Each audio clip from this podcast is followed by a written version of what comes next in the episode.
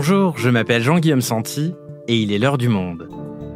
Aujourd'hui, la France est dotée d'un nouveau Premier ministre depuis mardi, Gabriel Attal, un proche d'Emmanuel Macron et le plus jeune Premier ministre de l'histoire. Beaucoup de choses ont été dites depuis 48 heures et seront dites sur cette arrivée à Matignon, mais à l'heure du monde, on a décidé de s'intéresser au poste qu'il abandonne plutôt qu'à celui qu'il prend, car Gabriel Attal était ministre de l'Éducation nationale depuis seulement 5 mois et avait enclenché de nouvelles réformes que nous vous avions déjà expliquées dans le podcast. Alors, Qu'est-ce que cela veut dire pour tous ces chantiers? Comment le monde enseignant déjà en souffrance vit-il cette nomination? Quel bilan de ces cinq mois rue de Grenelle et qui pour le remplacer? Pour en parler, je reçois mes collègues Violaine Morin et Eléa Pommier, journalistes spécialistes de l'éducation au monde. Bonjour Violaine, bonjour Eléa. Bonjour Jean-Guillaume. Bonjour Jean-Guillaume. Alors, à l'heure où nous enregistrons cet épisode, le successeur de Gabriel Attal à l'éducation nationale n'est pas encore connu. Euh, première question, est-ce qu'on a une idée de qui peut le remplacer? Et avec un Premier ministre qui sort de ce poste-là et entend montrer qu'il ne l'abandonne pas totalement, euh, est-ce que le nouveau ministre aura une vraie marge de manœuvre? Alors effectivement, il est trop tôt pour dire qu'il pourrait remplacer euh, Gabriel Attal rue de Grenelle, donc à la tête de, de l'éducation nationale. Ce qui est sûr aujourd'hui, à l'heure où on parle, c'est qu'il n'y a pas de, de, nom au sein du gouvernement qui s'impose à proprement parler. Et comme on vient de le dire, c'est un ministère qui va être un petit peu difficile politiquement à occuper. Entre un président de la République, Emmanuel Macron, qui a dit fin août qu'il faisait de l'éducation euh, son domaine réservé, et maintenant un Premier ministre à Matignon qui a déclaré euh, à son arrivée qu'il emportait avec lui la cause de l'école et qui sera donc, on peut s'y attendre, très attentif à ce qui se passe sera rue de Grenelle. Donc la question est un peu de savoir si le couple exécutif préférera un profil plutôt politique, sachant que voilà, politiquement encore une fois ça va être compliqué, ou un profil plutôt technique, ce qui aurait l'avantage d'une facilité de prise en main des dossiers, mais qui poserait d'autres problèmes. Euh, on sait que le voilà le, gouvernement ou la tête de l'exécutif est assez euh, échaudé par euh, le passage, par exemple, de, de Papendiaï sur la première année, qui avait plus de difficultés, par exemple, médiatiquement ou en termes de communication sur ce ministère. Et alors, justement, quand il dit euh, j'emporterai à Matignon euh, l'éducation nationale avec moi, on se demande quelle interprétation faire de cette phrase. Est-ce qu'on peut pas justement imaginer qu'il conserve une partie de ce portefeuille de l'éducation nationale à Matignon? Et nomme plutôt un secrétaire d'État chargé de l'appliquer, par exemple Alors, techniquement, c'est pas impossible de cumuler les fonctions de Premier ministre et de ministre d'un autre euh, portefeuille. Ça s'est passé euh, sous Valéry Giscard d'Estaing entre 1976 et 1978, où Raymond Barre a été nommé Premier ministre et ministre de l'économie. Mais selon moi, en fait, c'est pas évident. C'est-à-dire que je pense que l'option circule parce qu'on se dit, il quitte très vite l'éducation nationale, donc il abandonne un peu en race campagne les enseignants, et donc ça donnerait une impression de continuité. Mais pour moi, cet argument, il peut facilement être retourné, en fait. C'est-à-dire que le message envoyé au monde enseignant, quand le, Premier ministre cumule la fonction de ministre de l'Éducation, il n'est est pas très positif non plus. Par ailleurs, le précédent Raymond Barre, il a ses limites, parce qu'en fait, Raymond Barre, c'est un excellent économiste qui a été vice-président de la Commission européenne il y a une connaissance des dossiers qui, à l'époque, étaient difficiles à, remplacer. Mais des techniciens de l'éduc, il y en a plein. Gabriel Attal, c'était quelqu'un qui avait un talent de, de, dans la prise en main des dossiers qui était indiscutable. Mais il y a beaucoup de gens qui sont capables de, d'occuper ce poste. Donc pour moi, en fait, euh, la légitimité à faire ça, elle n'est pas très évidente, en fait. Sachant que, vous nous le disiez quand on préparait cet épisode, euh, le ministère de l'Éducation nationale, c'est un ministère qui est euh, énorme et qui réclame des, des compétences techniques, une maîtrise des dossiers qui est quand même euh, très spécifique. Oui, effectivement, tu as raison de rappeler que c'est un énorme ministère avec un million d'agents, hein, dont 860 000 enseignants avec un certain nombre de services qu'il faut mettre en musique, la déconcentration dans les rectorats, tout ça, c'est un travail vraiment très technique et il y, a, derrière ça aussi la question de la maîtrise des débats pédagogiques, des enjeux de réforme, qu'est-ce qu'on a déjà essayé, qu'est-ce qu'on a essayé qui a marché, qu'est-ce qui n'a pas marché, etc. Et de ce point de vue-là, euh, je pense que les enseignants ont encore en mémoire le précédent Papendiaï, qui a été nommé euh, pour des raisons euh, en partie symboliques, parce qu'il incarnait quelqu'un issu du milieu enseignant, un intellectuel, etc., mais qui a assez vite marqué les enseignants par sa difficulté à maîtriser les enjeux techniques avec des épisodes médiatiques un peu désastreux où il, donnait le sentiment qu'il connaissait pas les sigles. Par exemple, l'éducation nationale, c'est un monde de sigles.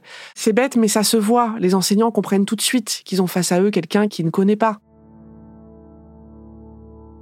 Alors, que Gabriel Attal conserve une partie de son portefeuille ou pas, il ne sera plus euh, ministre de l'Éducation nationale à, plein temps, alors qu'il avait été nommé euh, il y a euh, à peine plus de cinq mois. Et ça, ça fait grincer des dents du côté des syndicats d'enseignants comme de parents d'élèves. Comment est-ce qu'ils vivent cette nouvelle? Alors c'est vrai que les syndicats, notamment les syndicats enseignants, euh, l'ont assez mal pris. Hein. C'était une surprise pour beaucoup de monde. Euh, avant les vacances de Noël, certains m'ont raconté que le, ministre Gabriel Attal leur avait dit euh, reposez-vous bien, le mois de janvier va être chargé. Il y avait beaucoup de dossiers qui étaient sur la table. Les syndicats échangeaient encore avec le cabinet il y a, quelques jours. Donc la, nomination les a un peu pris par surprise et elle est assez mal reçue parce que on vient de le dire, Gabriel Attal est resté à peine cinq mois sur ce ministère qui est souvent décrit comme étant le ministère du temps long, celui qui a besoin de réformes qui mettent du temps à se mettre en place mettent du temps à porter leurs fruits et surtout qui doivent durer. C'est un ministère qui a besoin de stabilité. Euh, donc les, critiques ont surtout, euh, ont surtout porté là-dessus avec euh, finalement des représentants syndicaux qui se voilaient assez peu la face depuis le début. Ils nous ont souvent dit, on sait très bien que se joue euh, sur cette nomination à l'époque au ministère de l'Éducation nationale le destin d'un homme. On sentait bien qu'il y avait un enjeu politique pour Gabriel Attal à l'Éducation nationale. Donc voilà, le ministère lui a servi finalement euh, pour eux de plus de tremplin politique qu'autre chose, avec cette impression que, que les enjeux de l'école passaient après la carrière politique de celui qui est désormais Premier ministre.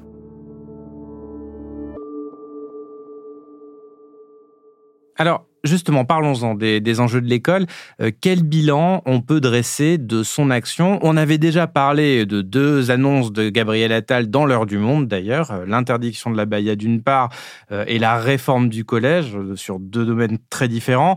sauf que ce passage éclair ne lui a pas permis de tout mettre en application de ce qu'il avait annoncé, c'est ça?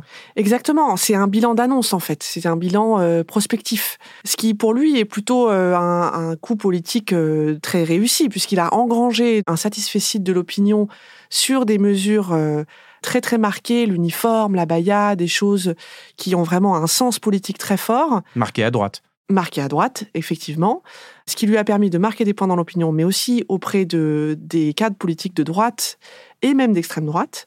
Donc de ce point de vue-là, c'est réussi, mais en fait, en pratique, il ne s'est pas passé grand-chose. L'annonce de la réforme du collège, qui est la, première en fait série de mesures vraiment concrètes qui promettait vraiment de transformer le système scolaire au niveau du collège. Elle est annoncée euh, en décembre, le jour des résultats de PISA. Là, là encore, on voit l'habileté de communicant de Gabriel Attal qui, en fait, euh, allume un contre-feu. Cette réforme, donc, elle allait entrer en vigueur les toutes premières mesures à la rentrée 2024.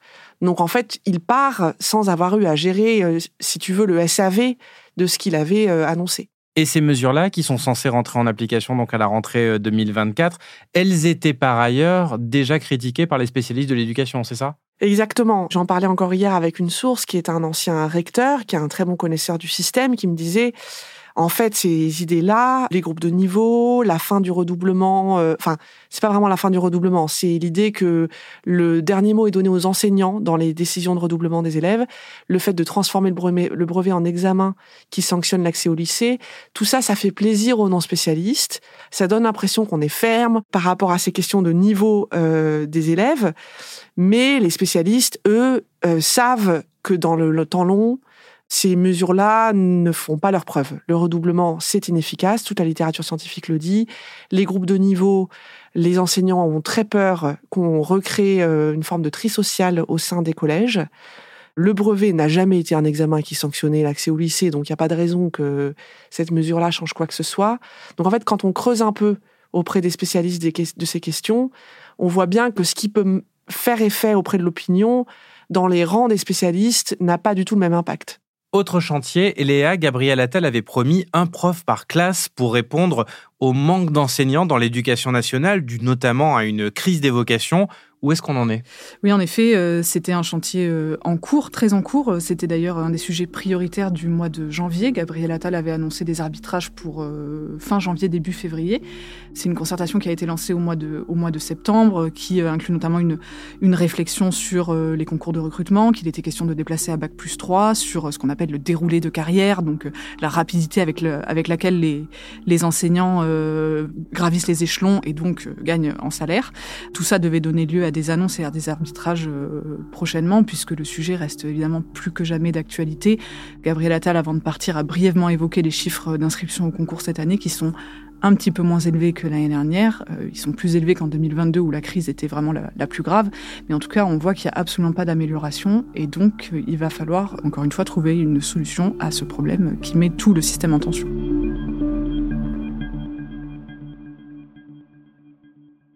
Donc voilà pour le bilan des mesures qu'il avait annoncées. Euh, maintenant, comment est-ce que sa manière d'occuper le poste a été euh, perçue par les personnels de l'éducation nationale?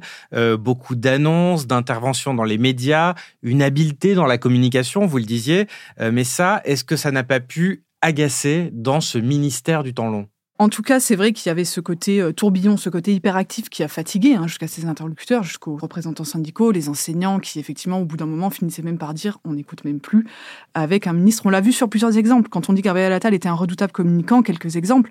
Euh, dès qu'il est arrivé au ministère, au mois de septembre, par exemple, il s'est beaucoup vanté de son action déjà sur le harcèlement, en disant qu'il avait pris un décret, par exemple, pour exclure les élèves harceleurs des, euh, des établissements, qui était en fait un décret qui avait été décidé et écrit par son prédécesseur, Papendiaï, qu'il n'a fait que signer, mais dont il s'est finalement euh, attribué les mérites.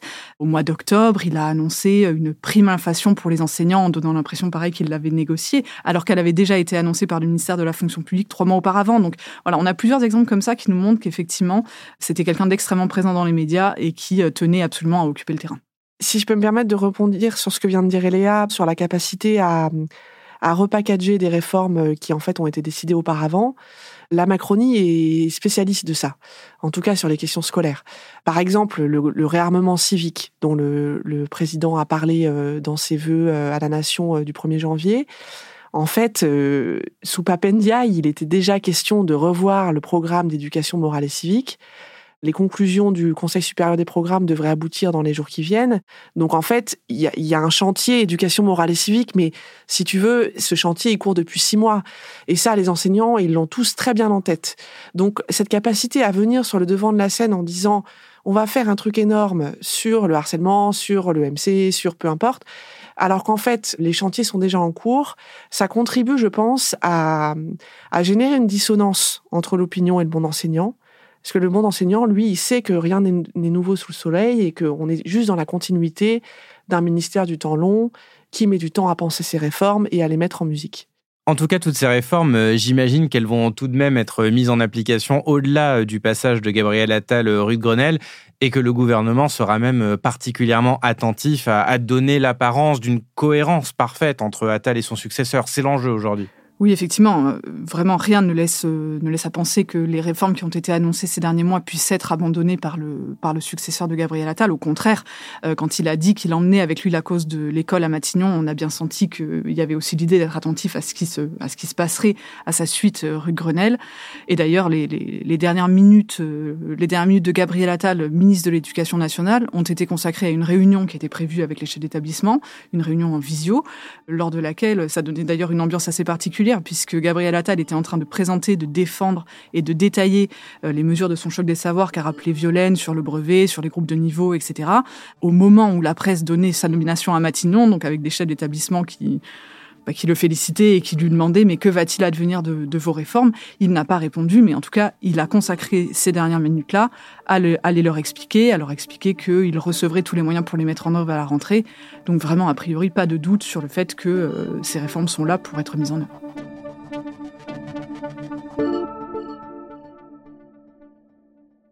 Dernière question, euh, Eléa et Violaine, depuis qu'on fait des épisodes de L'heure du monde sur l'éducation ensemble, euh, ce que je retiens à chaque fois qu'on parle euh, de collège, de réforme du bac ou même d'attentat, c'est une profonde souffrance du monde enseignant. Ça fait longtemps que ça dure. Euh, cette profession qui était jadis euh, très valorisée, elle est aujourd'hui euh, déconsidérée, mal payée, elle souffre d'un manque de moyens. Attal ou pas Attal, est-ce que vous voyez la situation évoluer positivement dans les prochains mois? Moi, ce que je voudrais rappeler sur ce plan-là, de manière très simple, c'est que la crise de l'enseignement, du métier d'enseignant, de son statut symbolique, de sa rémunération, de son attractivité, c'est une crise mondiale. C'est une crise mondiale. Tous les pays du monde ont le même problème que nous, à part la Finlande et la Corée du Sud. Donc en fait, euh, changer de ministre, si tu veux, ça a un impact euh, infime sur un, un, problème qui est de nature philosophique en fait. Quel est le statut de la personne qui détient le savoir dans un monde où le savoir est partout, pour résumer? Après, euh, ma petite note d'espoir, c'est vraiment cette question du concours euh, de, de recrutement des profs. Dans le chantier de l'attractivité, en gros, un des enjeux, c'est la formation, qui est trop longue et trop incertaine. Donc il est question de déplacer le concours de professeurs des écoles à Bac plus 3, ce qui permettrait de garder euh, des élèves, des étudiants, pardon, d'origine modeste, qui du coup sauraient dès le Bac plus 3 qui vont être recrutés comme enseignants et qui du coup euh, seraient peut-être plus nombreux à se présenter. Moi, je crois assez en cette option. Je pense que c'est vraiment une bonne idée. Et ça, euh, si ça s'accompagne d'une refonte des maquettes un peu euh, cohérente, ça peut donner quelque chose d'intéressant. Ça, moi, j'y crois un peu, effectivement. Moi, j'ai le sentiment d'un corps enseignant qui est effectivement assez fatigué, qui sort de plusieurs années de crise. Il y a eu le Covid, il y a la crise du recrutement. Un corps enseignant qui finalement serait assez désabusé avant que Gabriel Attal arrive. On, avait évoqué cette question de la crise de confiance des enseignants vis-à-vis de leur ministère de tutelle. Je ne suis pas sûre, euh, je suis même à peu près sûre qu'elle n'a pas été résolue euh, au bout de, au bout de ces cinq mois. Donc le, problème, euh, le problème reste entier. Et ce qu'on entend aussi beaucoup parmi les enseignants quand on leur parle, c'est l'idée qu'en fait, Gabriel Attal ou un autre, ça ne change pas fondamentalement la donne dans la mesure où le président de la République, c'est toujours Emmanuel Macron, que on sait qu'il est très attentif à ces questions-là et que donc le programme qui sera déroulé sera toujours le sien. Donc il y a une voilà une inquiétude et un mal-être qui vont euh, qui vont perdurer, mais qui de fait euh, attendent attendent des réponses et ce sera un chantier important euh, du successeur de Gabriel Attal. Merci Eléa, merci Violaine. Merci Jean-Guillaume. Merci à toi.